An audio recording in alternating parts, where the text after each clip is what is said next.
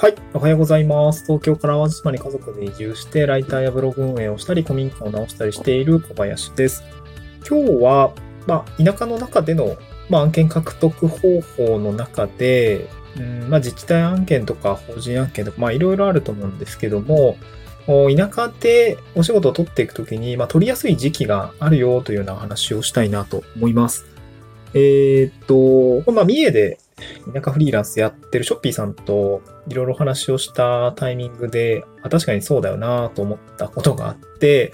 このタイミングというか取りやすい時期というか、まあ、お仕事が転がる時期みたいなところの話、ちょっとあの、なんていうのかな。自分の中でも、ああ、こんなことを思ってたんだとか、まあ、ショッピーさんの話を聞いて、なんて言うんでしょう。うん、ああ、そうだよね。季節産業もあるよね。みたいな話を感じたので、ちょっと、まあ、メモとして残しておこうかなと思いました。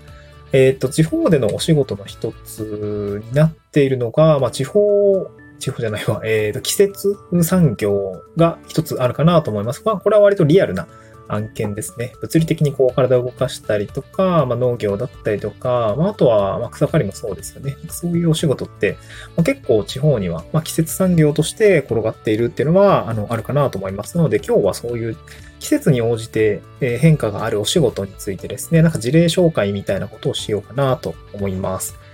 で、まあ今日のお品書きとしては、一つ目が季節産業の、まあ、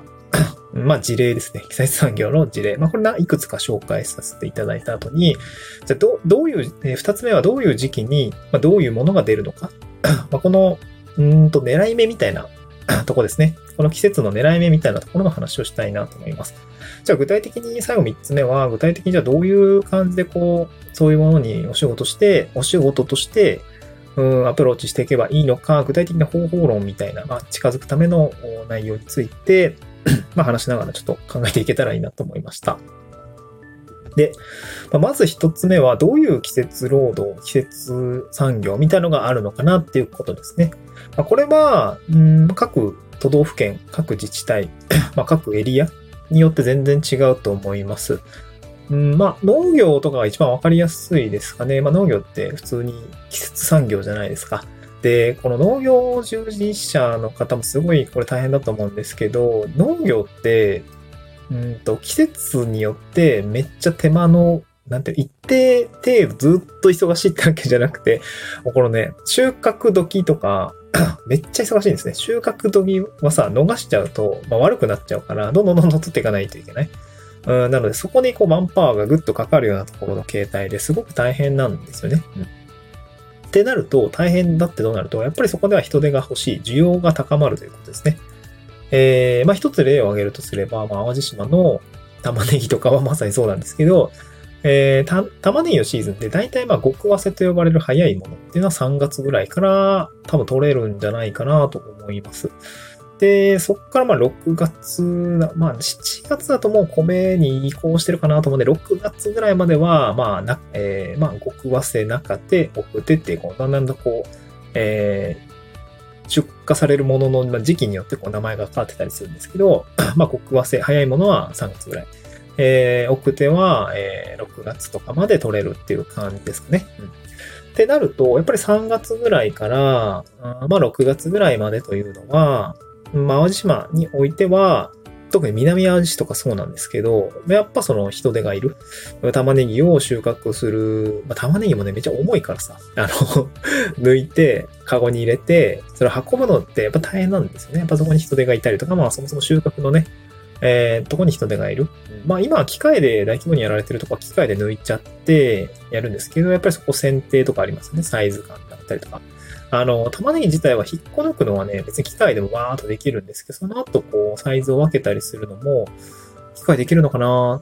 いけないとしんどいよね、確かにね。まあ、僕の知り合いも、あの、そんなに大規模にやってるわけじゃないので、あの、人人手でやっていて、も僕もこうお手伝いしたりとか、あの、たま、最初はとこう慣れないうちは、玉ねぎの定規があるんですけど、S とか M とか L とかね、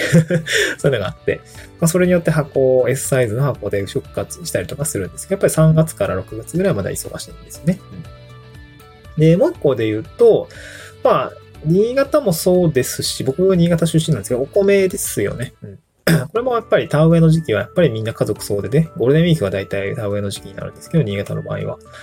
集まってやったりとか、で、収穫の時期ですよね、9月とか。なんかこの辺もやっぱり、まあ、コンバインとかでガーッと取るのもそうなんだけども、えー、この辺の収穫が大変になったりしますよね。うん。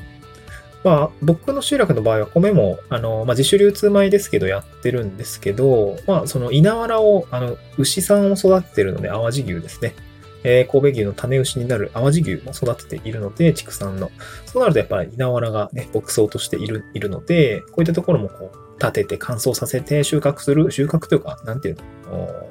確保するみたいなのにもやっぱりすごい人手がかかるし大変なんですよね。うん、や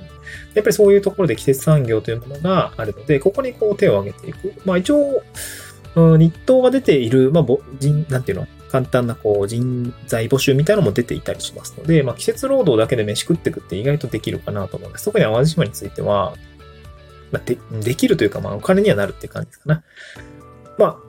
淡路島については2毛作、3毛作ってあって、その3月から6月まで玉ねぎやって、7月から9月まで米やって、その後その田んぼを畑にして、今度また白菜とレタスやるんですよね。うん。最近はレタス農家さんも増えてる、来てる、見てるみたいです。あの、軽いので。うん、そういうのがガーッとやっていて、まあ年中農業してるっていう感じですよね。だからそこまで、そういうことがやってる土地だと、やっぱり冬のレタスの収穫だったりとか、えー、定食ですよね。この植え込みみたいなのもあったりします。うんであとはショッピーさんも今日言ってたんですけど、草刈りですよね。草刈り。これはやっぱり剣道だったり、濃度、指導だったりとかっていうものの、えー、草刈り案件っていうのは、なんか出回ってるみたいですね。うん。まあなんかよく見ますね。あのー、すごい大変な 草刈りの作業、暑い中やられてるところがすごいたくさん見受けられますね。やっぱり草が伸びる6月の時期とかやっぱ多いし、また秋ですよね。冬に備えて草刈っとこうか、みたいなところでやっぱ秋がありますね。